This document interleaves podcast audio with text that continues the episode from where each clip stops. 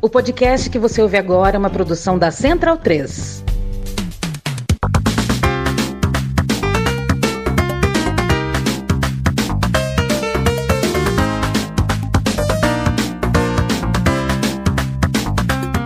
Bem-vindo e bem-vinda ao podcast O Monolito. Hoje o episódio 12, sempre trazendo gente bacana, gente com quem quero conversar. Só faltava não ser assim, né? Só faltava eu chamar uh, para o podcast gente com quem eu não quero conversar. E com a Olga Vagatini, que veio hoje falar comigo, gosto muito de conversar, de falar sobre bola, sobre esporte. A Olga é uma ativista do futebol e do esporte feminino, trabalha atualmente no gigante Museu do Futebol e é mestra em atenção para o inglês, International Sports Journalism. É alguém que tem muito para falar sobre registro do nosso esporte, o apagamento histórico e, em parte, proposital do nosso futebol feminino, Vamos falar também sobre evasão feminina no esporte infantil, questões que envolvem o esporte escolar das meninas, enfim, um papo sobre Cici e Marta, mas também sobre jornalismo em arquibancada, sobre esporte amador, de base, registro do esporte, enfim, muita coisa para falar com vocês, Olga Bagatini.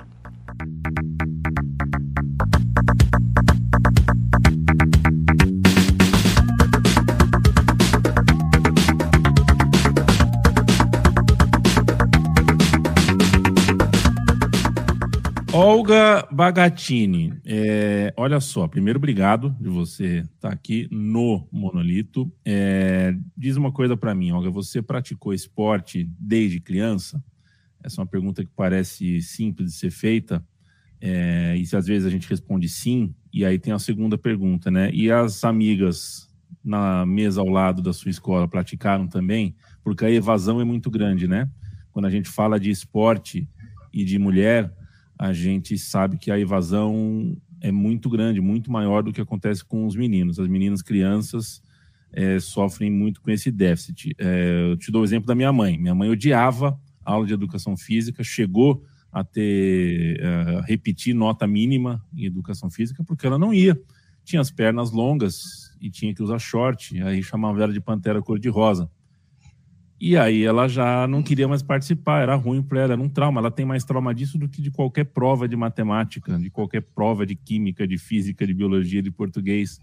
E esse ainda é um motivo de que a gente chama de bullying, né? Na época dela não, não tinha esse nome, mas são muitos motivos, alguns bem mais dramáticos do que esse, uh, que tiram a mulher do caminho do esporte em algum momento, né? Por exemplo, a pré-adolescência, tem muita garota que abre mão de praticar esporte por medo de uma masculinização do corpo. Ela acredita que o corpo vai ficar uh, uh, com formas que ela não que ela não deseja ou que a sociedade não vai aceitar. Tem mulher que tem grilo ou falta de dinheiro para cuidar da menstruação, por exemplo. E aí você tem a prática do esporte uh, interrompida por causa dessa dessa relação com o corpo ali que é que é travada, que é difícil e outras inibições diversas uh, as mulheres abandonam né, a prática esportiva muito, muito, muito mais do que os homens. Então, quero saber se você praticou esporte desde criança, se você hoje, adulta, mestra, formada, dentro do esporte, inserida no esporte, sente algum remorso, sente algum arrependimento, acha que deveria ter praticado mais, incentivado mais alguma amiga a praticar esporte?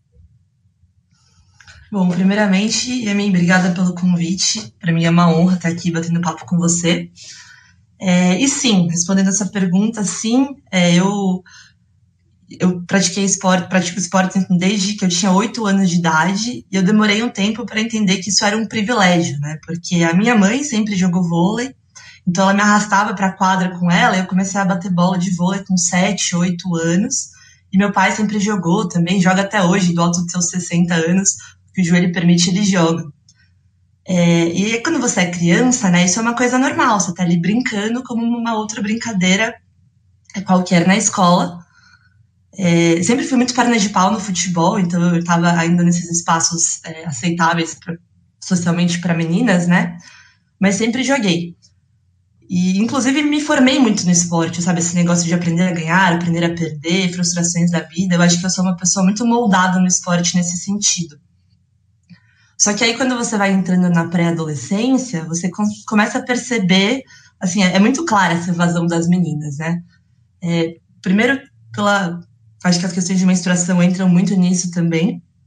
É, mas eu acho que rola também não só um medo de se masculinizar, mas é que ela, as meninas, por exemplo, se jogar a bola, você vai suar, né? Então elas não querem, elas querem permanecer femininas, permanecer atrativas aos olhos dos meninos que estão ali. É, então, nossa, minhas amigas, assim, elas iam de calça jeans para para não praticar, fingiam que tinha esquecido a calça legging, o uniforme. Elas criavam vários subterfúgios assim para conseguir fugir da aula de educação física. É, até porque é uma cultura muito de, do esporte, pelo menos na minha época, né, não sei se isso mudou hoje, mas que é, a atividade física está ligada também a ter um corpo atrativo aos olhos do homem, né? Então é academia, eu lembro de muitas amiguinhas, assim, com 13, 14 anos indo para academia, mas jogar bola, se divertir, ter o esporte ali como um espaço de socialização e de diversão mesmo, é, elas começaram a, a, se afastar. E aí eu me lembro, assim, no Interclasses, que eu estava na sétima série, que é seis, um time de vôlei, né? Que eu tinha que implorar para as meninas para poder ter seis, para conseguir formar um time para poder competir, se inscrever lá no, nos jogos. É, e aí eu fui começando a perceber que toda essa minha vivência, né, de ter pais que me incentivaram, de ter uma mãe que jogou, isso era um privilégio mesmo, porque a maioria das meninas não é, não só não é incentivada, como é afastada desses ambientes. É, você, você é uma mulher alta, né? Você joga, deve jogar ainda bem vôlei, é, que é um esporte uh, é, particularmente favorável para quem você tem alguma especialidade em posição no vôlei. Eu não entendo nada de vôlei. O vôlei é de quatro em quatro anos que eu acompanho. Então, eu era ponteira no vôlei, é, jogava no esquema 4-2 ali, análise Bom, tática do vôlei. Ponteira e achei, aí... Ponteira, quem, por exemplo, assim. É, um atacante aquela... ali. É, tá. Tem a oposto, né? E a, que é no 5-1, que é o que jogo geralmente na Olimpíada. A ponteira é duas levantadoras, as quatro atacantes e as duas que recebem mais as porradas. Não tem líbero, então é um esquema diferente que eu jogava, mas era a pessoa que dava a porrada na bola, a pessoa forte. É, e aí você até perguntou, né, se eu jogo hoje, eu acabei migrando durante a faculdade para o basquete. Eu tive umas frustrações ali, umas decepções com, com o vôlei, com o time. Migrei para o basquete, aí eu jogo de pivô, ala pivô também, alta ali que tá defendendo, pegando rebote, tomando porrada. E, pô, eu gosto muito, assim, eu até queria jogar mais, acho que com a pandemia eu sinto muita falta fico até um pouco mal-humorada quando eu não estou jogando. Tentei uns esportes mais individuais, tipo corrida, mas o meu negócio mesmo é esporte coletivo, bola, todo esse negócio da diversão, da... sou muito competitiva também. Tem que ter um placar, né? Oi? Tem placar, placar tem que ter ponto, exato. É, eu demorei para começar a gostar de esporte que era nota, tipo surf, ginástica, porque para mim tinha que estar tá clara a regra, assim, mas hoje eu, eu gosto mais, mas eu gostava de bola e placar me recordo no, no colégio Caetano Miele, como foi dramático ver o, a saga de Anne. É, pelo menos o nome dela, não sei se era o nome ou era só o apelido, se ela tinha um outro nome, mas era Anne, e ela tomava as notas baixas na educação física é, porque ela não praticava nada, porque ela tinha as unhas longas, e ela adorava as unhas longas dela, que cada semana vinha de uma cor, e as unhas longas da Anne e tal. E né, para não cair em recuperação, e no momento de, enfim, o professor deu uma prensa nela, falou: você tem que praticar esporte, senão eu não tenho como te ajudar. E ela foi jogar vôlei conosco com as unhas daquele tamanho e praticamente chorando. E foi uma das coisas, uma das experiências mais aflitivas que eu já tive em um campo, em uma quadra. Assim, ai, a bola tá indo na Anne. E agora o que, que ela vai fazer? Porque, enfim, nunca tinha praticado vôlei, nunca tinha pingado uma bola de basquete. E passou tudo bem, pelo menos naquele momento a Anne não se machucou, mas foi por pouco. O, o, o Olga, é, você acabou de, né, há pouco tempo, voltou da Inglaterra, onde se especializou, onde voltou com o mestrado em mãos. A pergunta óbvia é, que eu teria para te fazer é, é sobre o que muda depois de você passar um tempo em um país tão diferente do nosso, em outro continente, o que muda no olhar para o nosso país, no né, que muda é, como, como você, a partir desse momento, dessa fase da sua vida, olha para o nosso jeito de cuidar do nosso esporte, da nossa comunicação esportiva, do lugar da mulher nesse sistema, nessa engrenagem. Mas eu tenho a sensação de que a resposta a essa pergunta ela acaba sendo diluída nas outras perguntas. Qualquer assunto que a gente tocar, de alguma forma você vai estar tá respondendo essa pergunta, né? Porque isso está posto a partir de agora uh, no seu olhar para qualquer pequena e média questão. É, eu acho que é, esse negócio que você falou da paixão estar tá envolvida com o trabalho, eu acho que acaba combinando de você trabalhando demais, né? Eu tinha tirado esse ano para trabalhar no Museu do Futebol, para ficar tranquila, trabalhando no horário comercial. Então, assim, a minha ideia era seis da tarde largar a caneta e estudar outras coisas. Mas foi tudo menos o que aconteceu esse ano. Me envolvi milhares de frilas. É, mas acho que rola também uma, uma briga grande né, das meninas e mulheres que trabalham com isso de, de ser paga também, né? Porque muitas vezes você acaba fazendo por paixão e acaba topando coisas demais, então acho que tem que ter esse equilíbrio. É, mas essa minha ida para Inglaterra mudou muito assim a minha visão, até do que eu queria fazer dentro dessa minha área de atuação, né, que é o futebol de mulheres e as mulheres no esporte de modo geral. Só para te contar rapidamente, quando eu fui para lá, o meu projeto de pesquisa inicialmente era estudar como qual que era o papel da imprensa britânica, inglesa especialmente, no desenvolvimento do futebol de mulheres. Lá que eles têm uma seleção que hoje é muito forte, né? é muito tem muita mídia em torno e próprio, a própria competição, né, que é a Premier League feminina, a WSL, tentar entender qual que era o papel dos jornalistas, dos veículos nesse desenvolvimento. É, e eu acho que logo de cara, assim, nos primeiros meses, eu entendi que. Porque a minha ideia era ir para tentar importar boas ideias para o Brasil. Mas logo de cara, é, eu entendi que isso não era. A gente, claro, pode pegar boas práticas, mas que não ia ser um modelo fácil de ser importado pelo momento de sociedade mesmo, né? Lá é uma sociedade muito progressista, porque é muito rica, e é muito rica porque explorou geral e invadiu todo mundo que pôde. É, mas, enfim, por conta disso, eles, o, o, lugar do debate da mulher no esporte e das outras minorias sociais no esporte já está num outro patamar, assim, está tá num outro, um outro lugar essa discussão. Por exemplo, todos os veículos jornalísticos têm um coletivo das mulheres, das pessoas pretas e das pessoas LGBT. Eu ainda não consigo ver, por exemplo, agora acho que está começando, a gente está começando, tem, enfim, nos grandes veículos aí o movimento social toma força dentro dos veículos, né, pelos jornalistas, é, mas eu não vejo ainda um, um, movimento muito organizado daqui, não vejo, por exemplo, um coletivo LGBT dos jornalistas esportivos, acho que a gente ainda tem muitos tabus para superar. É, mas o, a experiência do mestrado conseguiu me levar para um outro lugar, porque como eu já tenho muitos anos de redação, né, muitos anos dentro da minha carreira do começo para a média, sete anos de redação, é, e os primeiros passos do mestrado eram muito aquelas coisas básicas do jornalismo, né? O que é pauta, vai lá fazer uma entrevista, vai lá cobrir uma competição, e eu já tinha feito isso por muitos anos. Isso me permitiu mergulhar em pesquisas, mergulhar em outros ambientes é, em que eu conseguiria é, trabalhar não nos holofotes, né, não ali com o microfone ou com a caneta na mão, mas conseguir descobrir uma atuação de bastidores para que essas coisas acontecessem, é, de toda a evolução que a gente quer ver no esporte, né?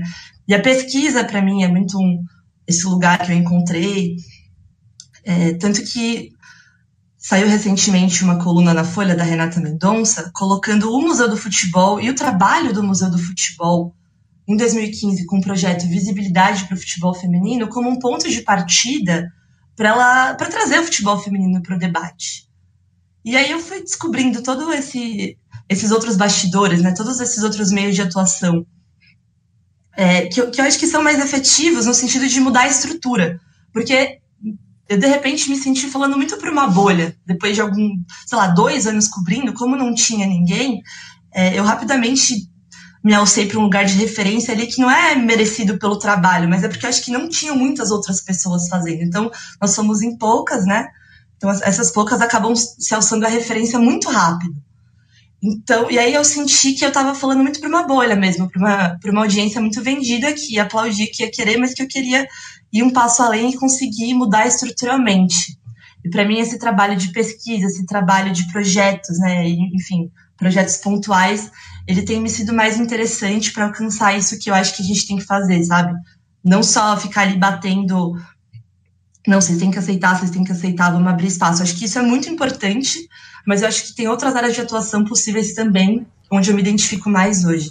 O, o Olga, você citou é, o Visibilidade para o Futebol Feminino, né? Que foi uma iniciativa do Museu do Futebol. Tem uma outra iniciativa que eu achei maravilhosa e acho que sem precedentes. Uma iniciativa do Museu do Futebol, com você é, fazendo parte da, da ideia, da organização disso, é, de unir pessoas na missão de fazer um mutirão para atualizar verbetes e atualizar informações a respeito de jogadoras de futebol é, no Brasil. O que, é, como consequência, também ajuda a gente a entender para onde estava é, cada campeonato, onde foi disputado cada coisa.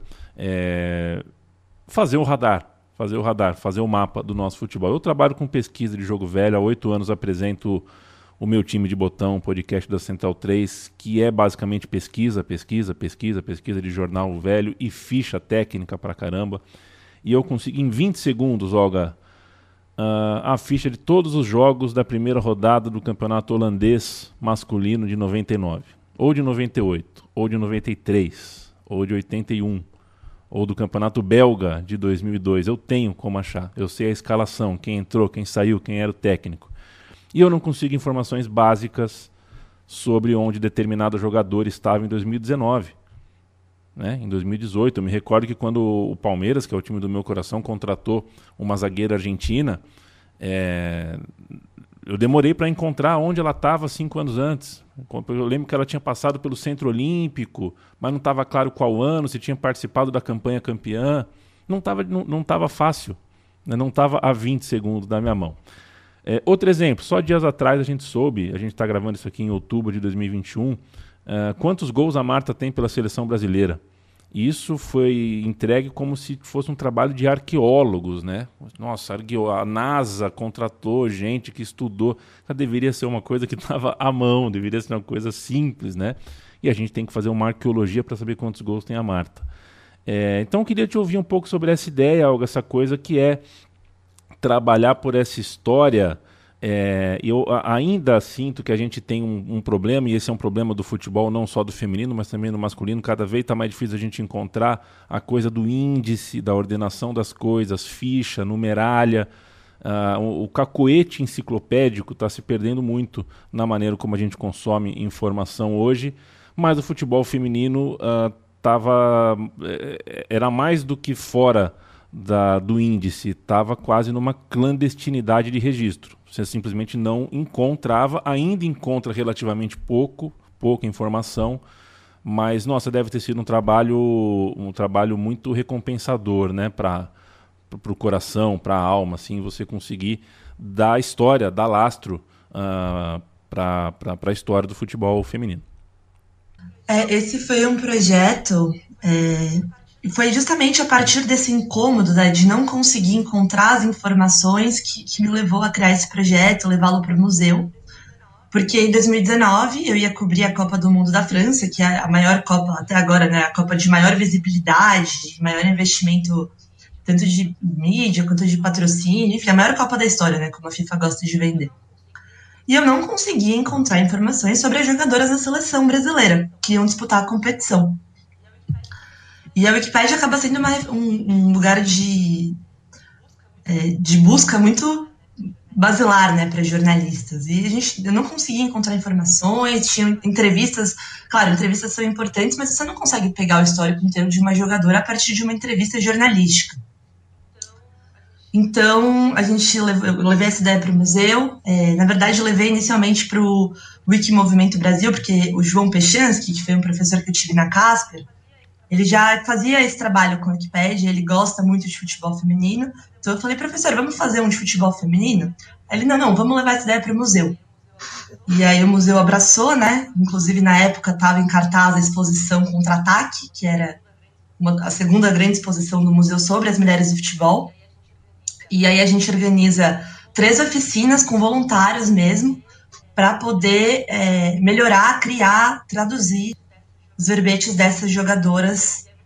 É, e é muito curioso porque esse, essa oficina, a primeira, foi focada em Copa do Mundo, né? A segunda foi focada em Brasileirão e a terceira foi focada em Libertadores Feminina. Mas a primeira, ela foi realizada a uma semana do início da Copa da França, em 2019. E é, durante a Copa, que foi a primeira vez que os jogos da seleção foram todos transmitidos pela TV aberta, pela Globo, né, que é a de maior audiência do país, o número de pessoas vendo as jogadoras na TV pela primeira vez procurando o nome delas, delas no Google e acessando os artigos que a gente criou bateu um milhão e meio em uma semana. Assim, foi um número Caramba. assombroso. Caramba.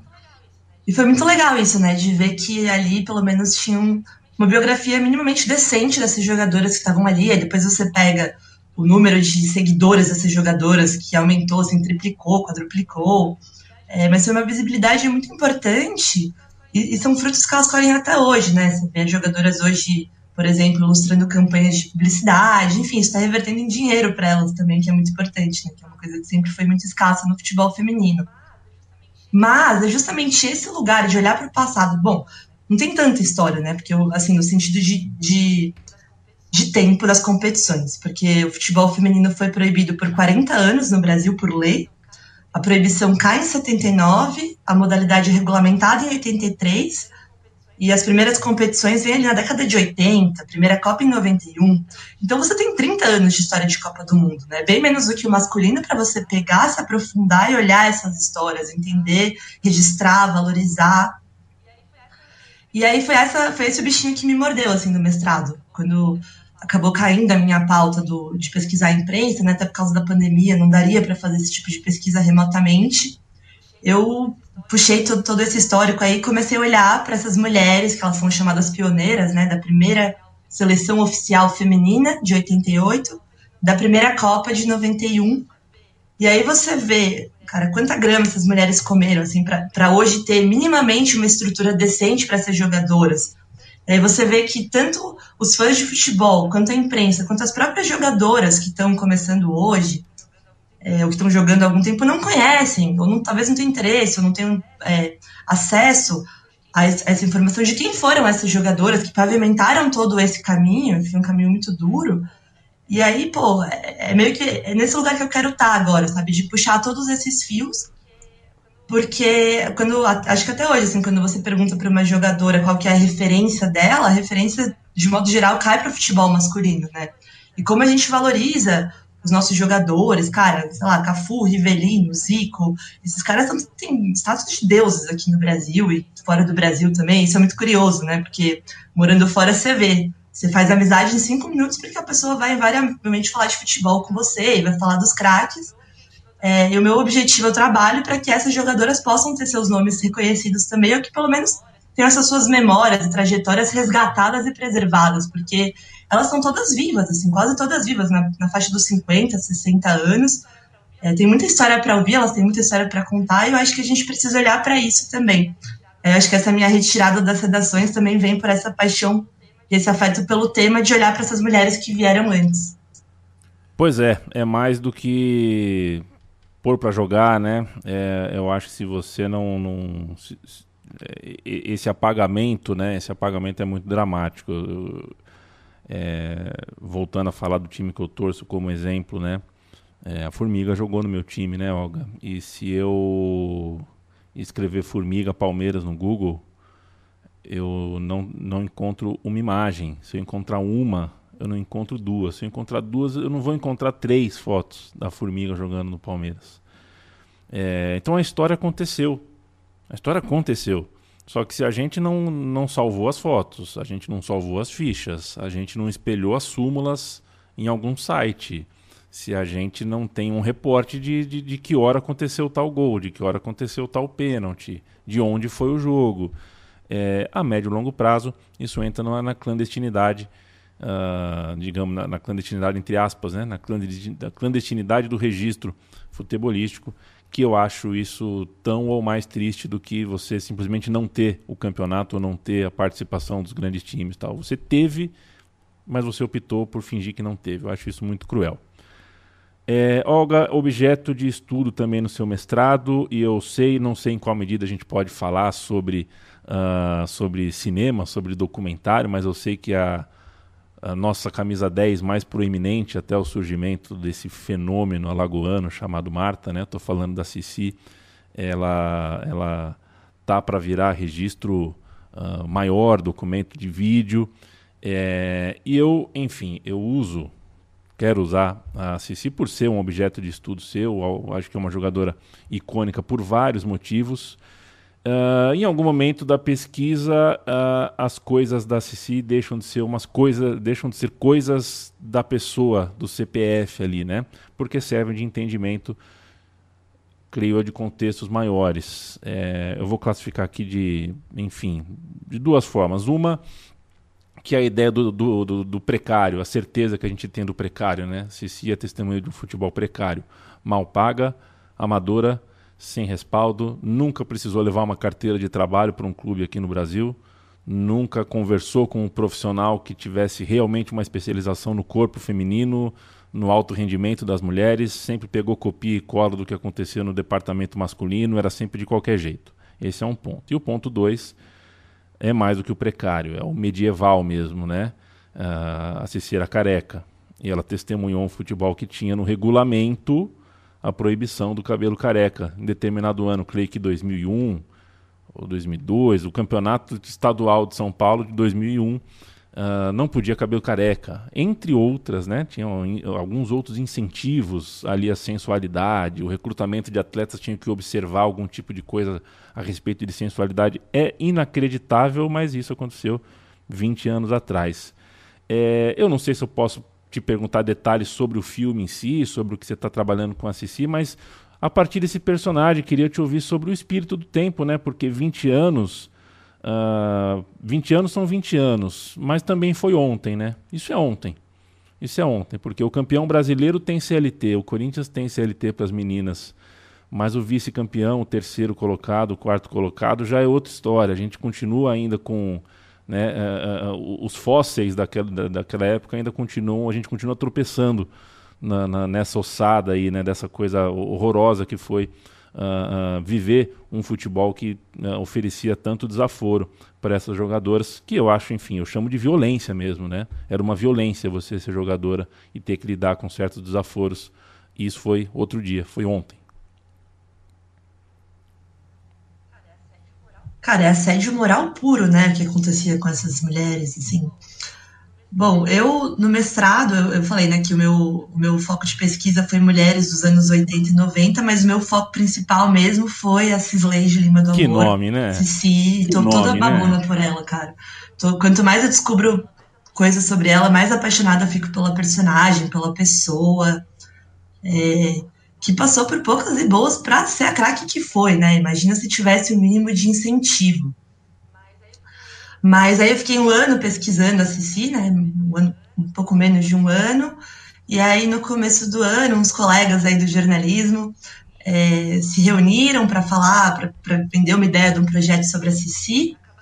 É, acabaram me convidando sem saber que o meu projeto de mestrado tinha sido justamente sobre ela, então foi uma super coincidência, assim, porque eles me chamaram para fazer a pesquisa e a pesquisa já estava feita, né? Então eu acabei me enfiando lá em outras áreas também, fiz produção, ajudei a escrever o roteiro.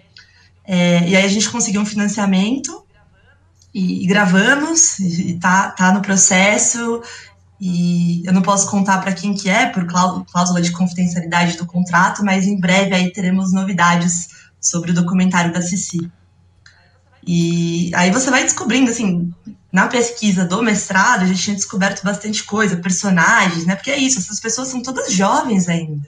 É uma história muito recente. Você fala 2001, foi ontem. Uma das minhas primeiras memórias de futebol foi a final do Brasileiro de 2002. Então, pô, tava tudo ali acontecendo, sabe? É... Mas a Ceci, ela, enfim, era tinha todo esse visual radical dela ali, né? Cabelo raspado, era uma pessoa que estava interessada em bola e não estava nem aí para essas exigências dos dirigentes, porque o que, que acontecia na época, né? quando o, o futebol feminino é regulamentado, os dirigentes, obviamente, vêm com maus olhos, né? Uma modalidade que ainda carrega o preconceito de uma proibição de 40 anos, então isso, a proibição cai, mas o preconceito fica. Toda a discriminação, enfim, todos esses preconceitos mesmo sobre a modalidade. E aí você junta com alguns tabus, assim, não tabus, mas alguns é, mitos que sempre afastaram as mulheres do esporte, por exemplo, de que o corpo da mulher não é é, compatível com algumas modalidades. E aí até, você estava falando no começo, eu lembrei de uma história que na quarta série, eu tinha 10 anos, eu tive uma professora de educação física que ela tentou separar a turma dos meninos e das meninas. Ela falava, ah, os meninos vão jogar bola e as meninas vão fazer ginástica, vão se alongar, porque isso é mais... É, é, é mais apropriado para o corpo feminino. Imagina, vocês vão ficar aí jogando com os moleques. E aí, no, na terceira semana, eu e uma amiguinha, a gente fez um motim na escola a gente conseguiu, não todas, né? Não chegou a reverter a situação, mas a gente jogava com os meninos. E a Cici passou por isso nos anos 70, 80, que ela não, enfim, não tinha parceiras ali, jogava com os moleques, se enfiava no meio. Aí os vizinhos iam contar para a mãe: olha lá, hein, sua filha tá no meio dos meninos jogando bola. E aí os pais também oprimiam ali. É, tinha que arrancar a cabeça das bonecas para chutar bola, porque não ganhava bola, né? porque menina no Brasil ganha boneca. E aí eu lembro que eu contei essa história para as minhas colegas de mestrado, elas ficaram absolutamente horrorizadas, assim, as meninas brasileiras chutando cabeça de boneca no terrão. Mas não foi só o visual, né, também, a Cici, e é por isso que eu acho que a personagem é tão cara, assim, uma personagem fantástica, porque hoje, aí eu vou fazer uma análise, assim, da situação no meu ponto de vista, né, hoje a gente vive o melhor momento do futebol feminino no Brasil e no mundo, é, não só de condições, né, mas de, de que as jogadoras elas têm se sentem ancoradas o suficiente para reivindicar por mais abertamente. Então, reivindicar desde reivindicar, é, enfim, melhores salários, né, melhores condições. Teve a igualdade salarial anunciada pela CBF recentemente, reivindicar mulheres nos cargos de gestão, mas também das suas próprias questões, né? A gente até pode falar depois disso com mais calma, mas hoje é, ser lésbica e ser aberta, ter, falar abertamente de seus relacionamentos, hoje é muito tranquilo. Você é, falar sobre machismo no futebol é muito mais tranquilo. É, só que isso é uma coisa muito recente, assim, muito recente para mim é de 2019 para cá, não é nos últimos 10 anos. É da Copa da França mudou uma chavinha e muita coisa mudou de dois anos para cá. Então a gente ainda está entendendo essas mudanças. Mas na década, anos 2000, 2010 ali, é, as meninas não se posicionavam, as atletas não se posicionavam, sabe? Por quê? E não se posicionavam porque tinham medo de perder o pouco que tinham. Porque os dirigentes não estavam interessados, não tinham, sei lá, vontade política de fazer uma mudança estrutural de fato. Então, as mesmas craques, né, as jogadoras de maior visibilidade, salva, salve raras exceções, como a Cristiane, que eu acho que é uma jogadora mais parecida com a Cici nesse sentido, elas preferiam ficar quietas e não entrarem em brigas, mesmo sendo craques, porque tinham medo de, de perder aquele pouco que tinham. E aí, de dois anos para cá, isso está mudando. E aí você imagina a Cici, lá nos anos 90, com muito menos, é o que você falou, né? É o, é o medieval ali. É, dos caras não só não apoiando, no sentido de não darem nenhum uniforme que cabia nelas, davam as sobras do uniforme do masculino. E aí tinha toda essa pressão né, do, do esporte compatível com o corpo. Então as jogadoras tinham que performar uma feminilidade. As jogadoras tinham que estar dentro de um padrão feminino heterossexual para estar ali. Nesse contexto, a Cici ter feito o que ela fez, tanto do visual, né, de assumir essa, essa isso é quem eu sou, é, eu sou assim, eu não vou mudar por essa pressão. Mas também tem toda uma história de que a Cici já brigava por direitos lá, de bater de frente com dirigentes, de exigir melhores condições. Tem uma história que eu descobri que teve um, pequeno protesto puxado pelas jogadoras, que elas entraram em campo com um esparadrapo colado no símbolo do patrocinador esportivo, porque elas falavam, cara, se a gente não ganha nada deles, por que, que a gente vai estampar o símbolo deles aqui? Coisa que a Marta tá fazendo hoje, sabe? Então, eu acho que um respeito máximo, assim, para Cici, para essa geração, aquelas, aquelas jogadoras que estavam ali, porque elas fizeram todas essas lutas de hoje num tempo em que você não, não tinha esse espaço, entendeu? E tanto que a Cici sofreu isso na pele. A Cici saiu pela porta dos fundos da seleção, nunca teve um jogo de despedida. É, teve, para mim, teve um processo de apagamento, se não consciente, é, não sei se consciente, mas assim, eu acho que a CBF sabia o que estava fazendo de alguma maneira, num grau ou de outro, de apagar a história dela mesmo, sabe? Porque ela era a transgressão da transgressão de tudo que a CBF não queria para o futebol feminino. E aí, em 2001, quando ela já não está mais jogando no Brasil, está nos Estados Unidos jogando a Liga Profissional, a Federação Paulista é, baixa na regra do campeonato feminino que beleza e sensualidade deveriam ser critérios na escolha das jogadoras pro, pelos clubes. E tem até uma, uma, matéria da Folha muito, muito boa, assim, de 2001, que é um dos dirigentes falando com todas as letras. Aqui, mulher de cabelo raspado não joga. E aí você imagina como isso bate pra Cici, né? Só que era, ela era craque, isso que ela tinha a favor dela. Então os caras demoraram para conseguir afastar ela, porque, pô, em 99, ela foi eleita a segunda melhor do mundo pela FIFA. Foi artilheira da Copa do Mundo. Então tinha isso, né? Eles queriam, estavam loucos para afastá-la, mas o futebol dela é, falava por ela e ia segurando ela mais até que não teve jeito. E, e, é por isso que eu valorizo tanto ela, assim, eu acho que quanto mais pessoas conhecerem a história dela, melhor a gente vai ser, porque tem que olhar para esse passado, tem que valorizar isso. É, enquanto eu te ouvia, eu fiquei, eu perdi alguns segundos aqui pensando, né, por que, que ainda existe concurso de Miss, né? É, para para pensar, né? O que, que é um concurso de Miss em 2021, né? Que é basicamente quando um clube de futebol em 2001 fala que né, beleza é critério para contratar um jogador, dá vontade de falar, cara, eu acho que você deveria é, organizar concurso de Miss, né? Vai, vai nas cidades pequenas, organiza uh, um concurso de Miss, que já é algo, né, que já era algo atrasado 20 anos atrás, já é algo que hoje eu não vejo muito sentido em existir, mas para o futebol já era algo realmente. Acho que a gente está em consciência aqui que a palavra é medieval. E estava pensando também, me veio a imagem da Milene, Milene Domingues.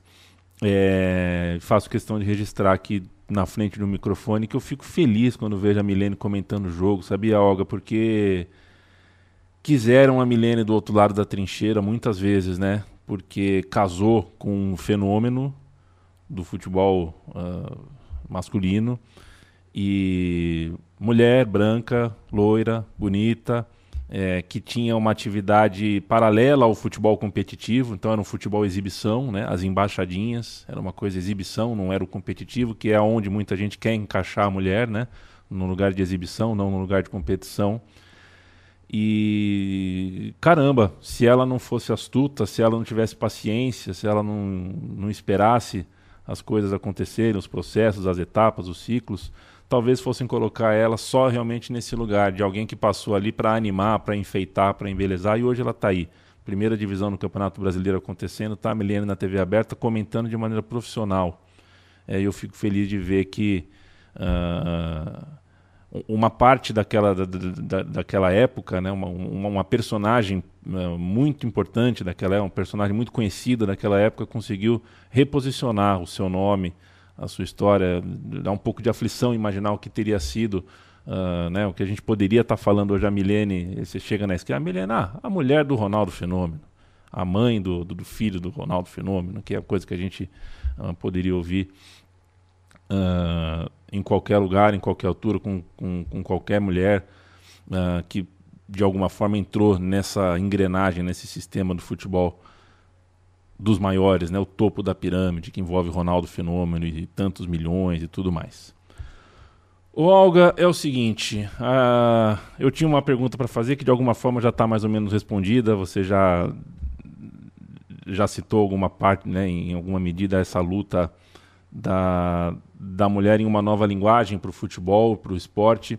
Eu costumo dizer que se, da mesma forma que foram proibidas por 40 anos no Brasil, uh, era, um, era um consenso que elas não jogavam futebol quando o futebol foi inventado, né?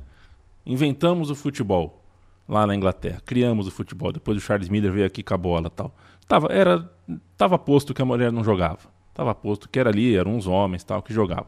Se a mulher jogasse futebol desde o primeiro dia, eu tenho certeza que o futebol teria outro código, teria outro tipo de, de, de linguagem. Uh, por ser praticado só por homens por décadas e décadas e décadas do começo, acho que todo, todo o arcabouço de valores, a coisa da virilidade, da comparação com a guerra, tudo mais.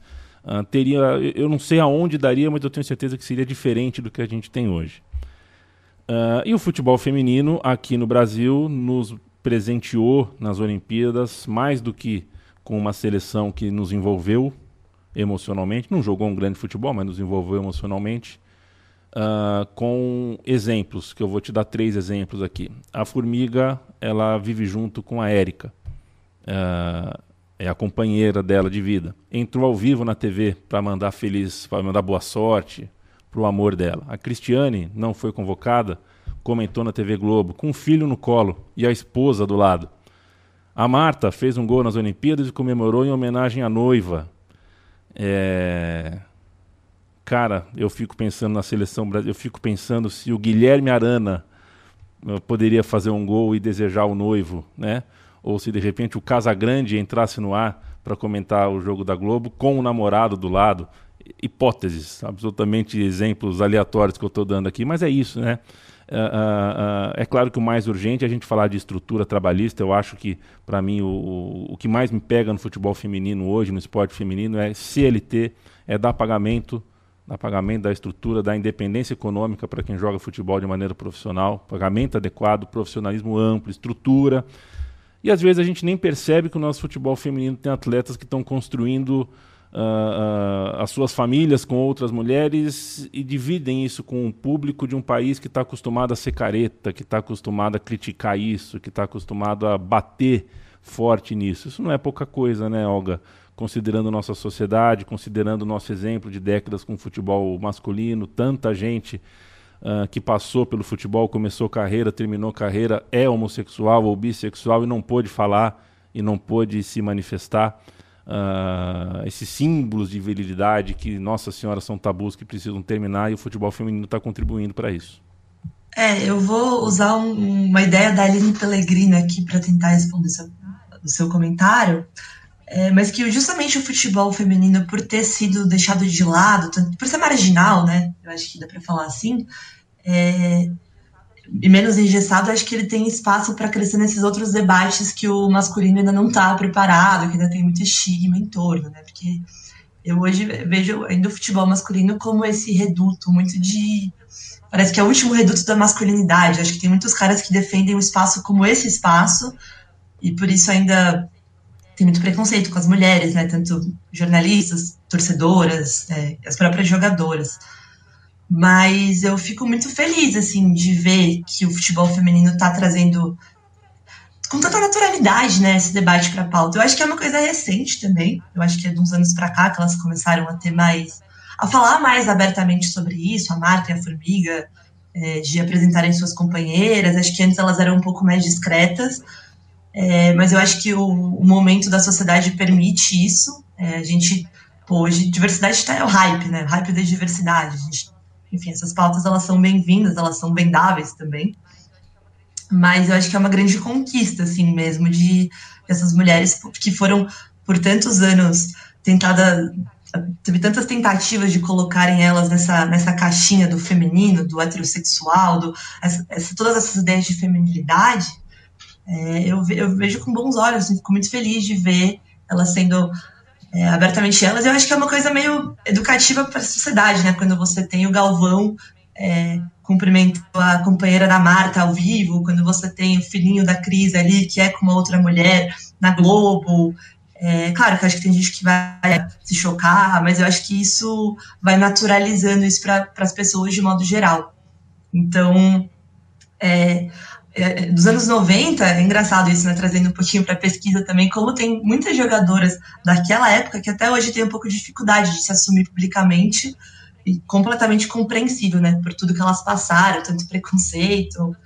É, uma das pessoas que eu entrevistei foi uma mulher que trabalhou como psicóloga da seleção nos anos 90, a Daniela, e ela fala que a primeira pergunta que os dirigentes fizeram para ela quando ela chegou na concentração foi: E aí, doutora, esse bando de sapatão tem jeito? Então é uma coisa Nossa. tão oprimida, né, que Nossa. eu espero também que essas pioneiras, essas mulheres dos anos 80 e 90 consigam ver isso e, e se sentir encorajadas também para assumir seus relacionamentos e para assumir publicamente quem elas são, porque acho que é uma coisa que ficou por muitos e muitos anos aí bem reprimida mesmo pela machistada que historicamente comandou o futebol feminino no Brasil. Olga, para a gente fechar uh, esse papo, é, você hoje trabalha formalmente para o Museu do Futebol, né? E eu digo formalmente porque trabalhar para o Museu do Futebol, a gente trabalha ao longo dos anos, a gente está sempre disposto a ajudar, mas hoje o seu trabalho é com o Museu do Futebol, é no Museu do Futebol. É, e ali é um lugar onde as políticas públicas, né, a, a, as coisas passam por ali, né, as ideias, a execução, a, o, o, pensamento em como fomentar o esporte através de políticas públicas é algo que faz parte ali, né? As coisas estão no seu colo, estão na sua mesa ali. É, eu vou dar um exemplo do audioguia da história do futebol feminino, que é um produto recente, produzido pelo Museu do Futebol, uh, que é algo muito interessante. Eu, enfim, trabalho com podcasts, então você não sabe quão, quão feliz eu fico quando alguém pensa num audioguia. Né? Acho que, pô, tomara que seja cada vez mais o presente, o futuro. As pessoas pensarem num audioguia, numa coisa que consiga falar em mais de um idioma, chegar para mais pessoas. É, só que esse audioguia foi feito com vaquinha online. Né? Foi, foi, foi preciso de uma engenharia para financiar essa ideia. É, com muita gente bem esforçada, bem intencionada, com muita gente querendo que as coisas acontecessem, mas o mercado formal, comercial, é, aquele mercado que chega trincando, que chega fortíssimo quando tem a Copa do Mundo feminina, é, é, você entendeu? A minha pergunta é como é que trabalha deixando isso no coração, não deixando ir para o estômago ou para o fígado, sabe? Porque é, dá vontade de falar para a empresa, cara, uh, uh, ajuda o todo, né? Ajuda o pacote inteiro, ajuda o audioguia, ajuda a produção do dia a dia, ajuda as pedras miudinhas, mas como é que é esse manejo? Como é que é esse manejo, Olga? Para as coisas ficarem no coração, na cabeça, para a gente não ficar irritado. Que eu daqui, do meu lado, às vezes eu fico irritado. Eu falo, pô, não vou falar o nome de marca nenhuma, mas eu falo, pô, uh, o audioguia não era para ter vaquinha, gente. O audioguia era para sair com, era para sair com todo mundo com o bolso cheio, sabe? É, o audioguia, na verdade, foi um edital que o museu passou do projeto, vou falar do BNDES, e aí a ideia era que a gente arrecadasse e que aí depois eles dobrariam o valor arrecadado na vaquinha. E aqui eu tenho que dar os créditos para quem merece os créditos. Foi um trabalho de, de guerrilha mesmo da Aira Bonfim, né, que é referência aí no estudo de futebol de mulheres. Genial. É, Genial. O, o, foco dela é bem pré-proibição, então é um, um ângulo bem diferente do que do que eu tô do que a gente, enfim, do que eu tô fazendo agora mas que é resgatar essas histórias das mulheres que jogaram antes e durante a proibição, né? porque não é que a proibição impediu as mulheres de jogar. Mas a Aira, cara, foi a, a produtora executiva desse projeto, então acionou aí uma lista de parceiros, foi atrás, divulgou, conseguiu um monte de, de dos brindes, né, que são entregues como contrapartida da, da vaquinha. É, mas eu posso estar um pouco otimista, assim, mas eu acho que hoje, por exemplo, teve recentemente as finais do Brasileirão Feminino, né? É, a gente nunca viu tanto patrocinador olhando para essas competições que no masculino sobra dinheiro. Aí tem o Paulistão. É, eu acho que as marcas estão vindo para além das grandes competições, mas acho que pode vir muito mais, é o que você falou, né? Isso aí, inclusive, a gente não chegou a alcançar o total da meta, então é, se não me engano, foi traduzido para inglês e não para espanhol. E se tivesse, de repente. Eu nem estava no museu na época, né? Mas se tivesse um apoio ali, um patrocínio maior, a gente teria conseguido ampliar a acessibilidade desse material, enfim. É... Mas eu tô, tô otimista, eu tô sentindo que agora a gente tá com, por exemplo, na Olimpíada, né? Eu acho que essa foi a primeira vez na história que eu vi o futebol feminino, a seleção brasileira, ter um protagonismo próprio. Porque em 2016, que também foi ontem, a gente tem aquela clássica, aquela clássica imagem né, do menininho que riscou o nome do Neymar na camisa para escrever marca, porque o, o time masculino estava muito mal e o feminino estava muito bem. E aí o pessoal tava, olha só, vocês têm que se inspirar na, nas jogadoras, nas mulheres. Acho que até o Galvão deu uma, um puxão de orelha ao vivo para os caras. E aí quando o masculino cai, o feminino cai, o masculino vai bem, né, tanto que é campeão pela primeira vez, depois, dias depois a gente esquece o futebol feminino. E dessa vez, posso estar otimista demais, mas eu senti que desde o começo tinha não só uma imprensa especializada e, e, muito conhecedora do tema cobrindo, os veículos deram espaço, eu mesma fui chamada para fazer um freela, porque o pessoal queria dar a, a devida importância para a cobertura, chamando gente que acompanha. É, mas, então eu tô sentindo que, por conta disso, né, por ter tido esse protagonismo, eu vejo com bons olhos, assim, a gente conseguir não só trabalhar na comparação com o masculino e não só trabalhar nas grandes competições. Mas, claro, né, o ideal, o mundo ideal seria que eles não tivessem que chamar frilas, que eles tivessem no quadro da redação pessoas que cobrem, pessoas que acompanham. Acho que esses são os próximos objetivos para mirar também, né, um trabalho maior da imprensa tradicional, não só a imprensa alternativa, porque a imprensa tradicional traz muita visibilidade, para essas questões que acaba, como eu falei, né, gerando renda para as jogadoras, para as competições. É, mas eu vejo que a gente está no melhor, no caminho certo, no sentido de que nunca estivemos melhor. Então eu espero que aí daqui para frente a gente só melhore mesmo, só mire para frente. Gosto de terminar as conversas com uma mensagem de otimismo, Olga Bagatini. nem, nem combinamos isso, mas muito bom.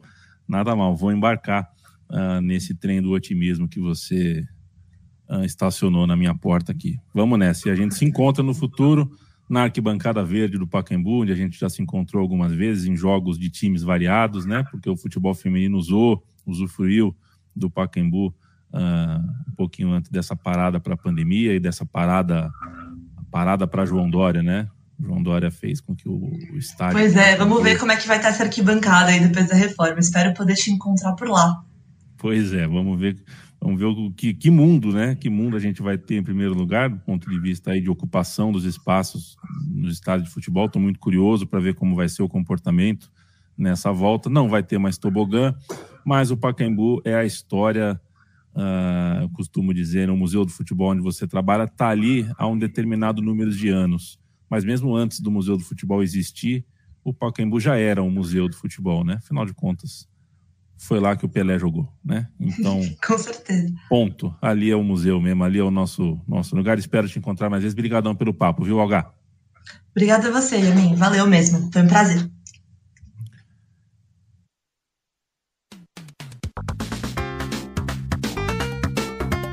Valeu, Olga. Obrigado demais pelo papo e obrigado a você que escolheu ficar aqui na nossa companhia por todo esse tempo. A gente volta uh, em breve com o episódio 13. Os outros 11 episódios estão à disposição no seu tocador de podcast preferido, também no site da Central 3. E falando em site da Central 3, apoia.se barra Central 3 é o nosso financiamento coletivo.